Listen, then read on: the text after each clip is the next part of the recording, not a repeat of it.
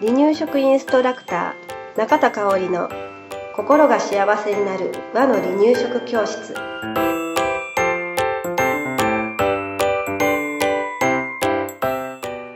第79回です。番組アシスタントの山本智子です。よろしくお願いします。はい今日もよろしくお願いしますえーっとね今日はまたまた前回前々回の続きなんですけれど、はいえー東京の保育所のうん。栄養士会にお呼ばれしましてはい講座してきたんですが、その中で栄養士さんたちが、うんえー私へ向けて質問したことをお話ししていきますね。はい。はい。あと2日でうんクリスマスイブですね。うん話が変わるけど。ワクワク。ワクワクですね。ねね、だんだん寒くなってきてね、私、うん冬苦手やからね。そっか。夏の方が好き。なんだ。寒いやん。だっ寒いてね。ね。縮こまっちゃう。そうそう。キューンってなるからね、しんどいんです。う。うんん。冬大丈夫？うん。うん。冬も大丈夫かな。うん。夏大丈夫？夏の方が弱いかあも。夏の方が弱いか。あの、外には出れるからね。あれやけど。うんうんどっちかと言われたら。どっちなんやろうね。あまり考考えたことない。なかっ私も夏女やから夏が大好きでさた。。冬は身につくから気をつけなっていうプレッシャーだけがいつも。そうや。動かんくなるし、美味しいもんある美味ししい。からね、結構好きかもしれない。そうね。うんあのー、秋から冬にかけての果物が大好き、ね私。なるほどね。うん食欲も出るし。ね。うん。ということで話が脱線しまししたが、えー今日はね、うん。えーテーマとしては、はい。食器うん。とか、うん。手づかみ食べとか、うん。えっ、と、まあ、あと、食べることに関しての質問をはい。4つうん。お話ししますね。はい。はい。まず1つ目です。うんフォークで刺して食べさせていく、うん。まあ、食器などを意識させる時期っていうのは、うん。いつぐらいからがいいんでしょうかという質問でした。うん。で、まあまあ、1歳前後ぐらいからん触りたがるんかなっていうイメージがうん。ある。かなうん。で、まあ、触りたがった時はうんね、赤ちゃんが興味を示し始めた頃なので、うん。うん、触らせてあげたらいいかなと思うんですが、はい。ただ、うん。その、その以前うに、ん。手づかみ食べがちゃんとできているかっていうところに注目してほしいなとはい私は思っています。はい。うん、手づかみ食べをそんなにしてないのに、うん。食器を触って食べるよりは、手づかみをしっかりして、うん。そこからうんスプーン、フォークなりを使って食べるのが、えースムーズに、うんえー上手に食べれるようになるんではないかなとうん私は考えています。はうんうん。それでね、私、ちょっと話からずれるんですけれど、うんフォークとかスプーンとか使う時に注意してもらいたいなと思うのが、はいえーこの時期の赤ちゃんって、うんフォーク、スプーンを持ったままうん歩くんですよ。うんうん。わかります。う。うんんうん。危険ですよね。ううん。例えば口の中にね、うん。入れてて、うん。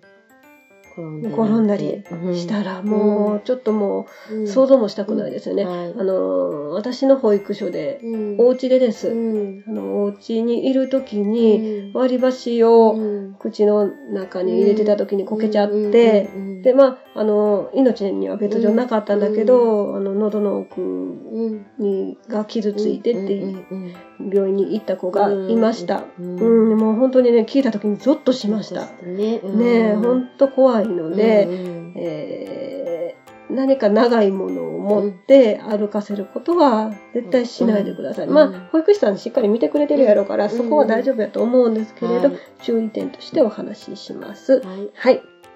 では次です。うん。スプーンの握り方の正しい変化はどのような持ち方ですか、うんこれ発達で習いますよ。発達っていうかね。そうね。うんはい、じゃあどうぞ。上から、上から。上から握ります。うん大丈夫って思うんですけど、大人はまあ、あの、ペン握るみたいにね、握れるけれど、うん赤ちゃん最初ね、上からグッと握るんですよね。最初からペンの持ち方してる子は私今まで見たことがないんだけど、あでもな、いないことはないと思うから。ねいるかもしれないねうんちょっとわかんないけどね。まあ、ほぼ、うんほぼほぼ皆さん、うんみんな赤ちゃんは上から握ります。はい。そこからなんか2歳前後になってきたら、あれあれあれ、いつの間にか大人と同じ持ち方してるぞってびっくりするんですけれど、うんもうなんか、そんなすごい強制はしなくていいかな。自然と、自然と握るようになってるね。ね、本当やな。あれ、そう、なんか多分手づかみ食べとか、うん。そのいつお家でもどこでもこう食べさせてもらうことしかしてなかったりするとすごいね、うんうんうん。遅かったりするけど、うんうんうん。ちゃんと上から持って食べることを過ぎたらいつの間にか、そう、ん。いつの間にかよね。うん。うんうん。だからまあそういった、うん。えー持ち方の変化がありますと。ははい。では三つ目ね、うん。えー咀嚼が弱くうん。入園した子。はい。うん。えー0歳児の、あの、年齢の高いうん。子と1歳児の低年齢の子ね。うん。への働きかけはどうすべきでしょうか、うん。ということでね。食欲があってどんどん食べてしまう子もいるし、口が閉じない子もいると。いろんな子が います、います。ううん。ん、本当に。えー咀嚼が弱いっていうことで、んまずはね、咀嚼が弱かったら硬いもんっていうのはなかなか、えー受け入れてもらえない可能性があるので、うん月齢よりも低いうん。離乳食からまずスタートうんさせたらいいんじゃないかなと思います。で、えー食べやすい食材、うん。例えば、お豆腐、うん。で、じゃがいも類ね、うん。じゃがいもとかね。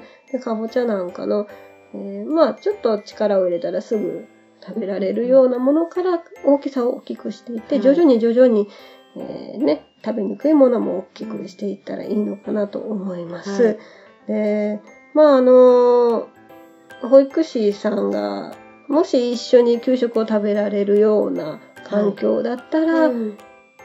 あの一緒に食べて、うん。こうやって食べるんだよ、もぐもぐするんだよ、うん。噛み噛みするんだよということを伝えていくことが大事だし、はい。保護者にも、えーまあ、この1歳前後のお子さんっていうのは、えー将来のね、噛むことへの力をつけていく時期だから、えー練習している時期だから噛むこと大事なんだよっていうようなお伝えをしていければいいのかなと思うんですね。はい。で、えーもし一人の一人の保護者さんに対してそれを言うと、その保護者さんはちょっとショックを受けてしまう場合も、もしかするとあるかもしれない。はい。ってなると、お便りで、えー発行してみたりとか、なんかちょっと参観の時に栄養士さんから噛むことって大事なんだよっていう、なんか柔らかいプチ講座みたいな感じのことをしてみるとか、はい。ね、そういったような工夫があってもいいのかなと感じました。はい。うん。で、どんどん食べて丸飲みしてしまう場合ですね。はい。まあ先ほども言いましたけど、大人が見本を見せるうん。っていうこと。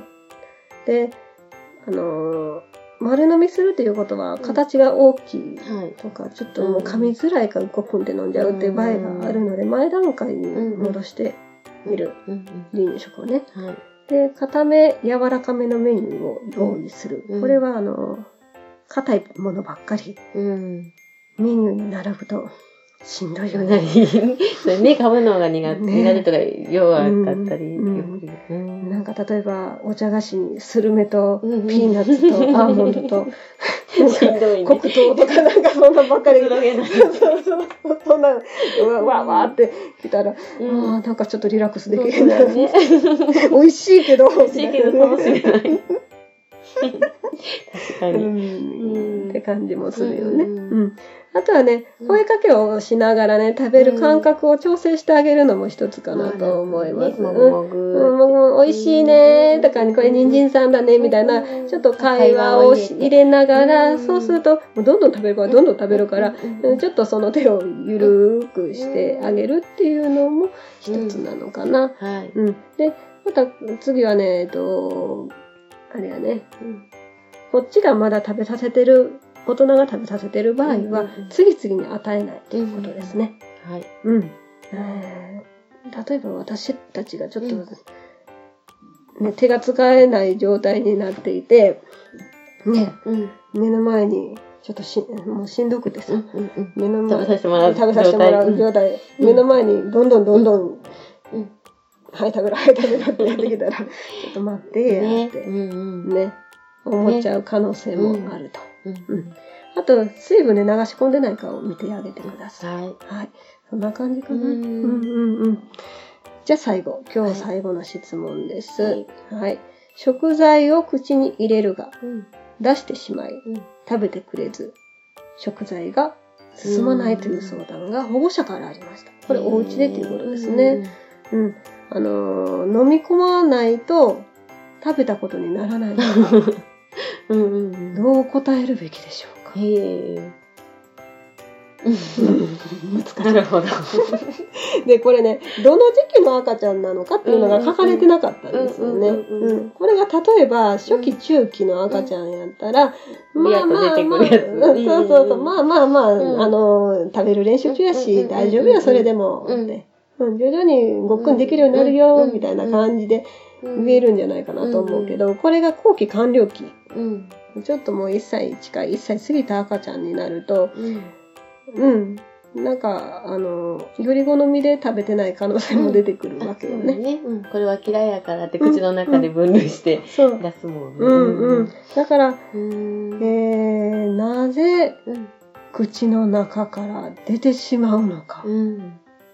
ていうところをうん見極めてあげなあかんのちゃうかなと思ったよね。はい。何が彼彼女にとっうんうんうんうんて理由で食べてないのか。うんうんね。うん。うん。それで工夫のしようが出てくるってことだよね。調理法がもしかしたらね、うあの、苦手な調理法なのかもしれないし、まだ、まだもうちょっとちっちゃい方が好きなんだけどなっていう場合もあるだろうし、はい。味方が足りないよっていうこともあるだろううし、ん。うん。まだお腹空いてへんねんかもしれへん。うん。時間的な時間的に、おやつ食べ過ぎてんとかね。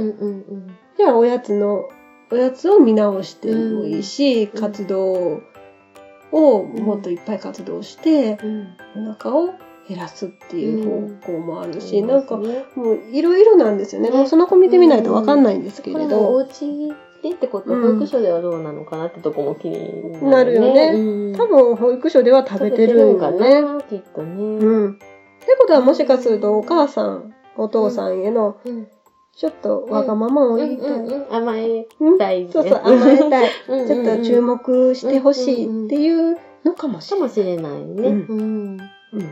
ね、いろんな理由が何かある。そう、うんでなんか本当うん。4行ぐらいの短い質問なんだけれど、うんすごく深い質問なんですよね、ねこれね。ううんん、だからその子がなんで食べないかをちょっと見極めて、うんそばにいる先生たうん。たちと一緒に話し合って、なんで食べないんだろうなっていうことを見極めてあげることが大事かなと思います。ねうん。だから食べたことにならない。ならないのかどうかって言われると、うん初期中期ならまだそれでも大丈夫。うんうんうんでも後期完了期だとちょっと食べてほしいから、うんうんえー食べれるように初期中期よりももっともっとアプローチをかけてあげる、えーいろんなことを考えてあげるっていうことが必要なのかなとはい。感じました。はいはい。はい。では今日もありがとうございました。はい、ありがとうございました。はい。離乳食インストラクター協会では離乳食の基本と和の離乳食の美味しさを学べる離乳食インストラクター協会2級1級講座を東京、名古屋、兵庫を中心に行っております。2017年2月から2級通信講座が始まります。ご興味のある方は離乳食インストラクター協会2級通信講座で検索してくださいね。Thank you.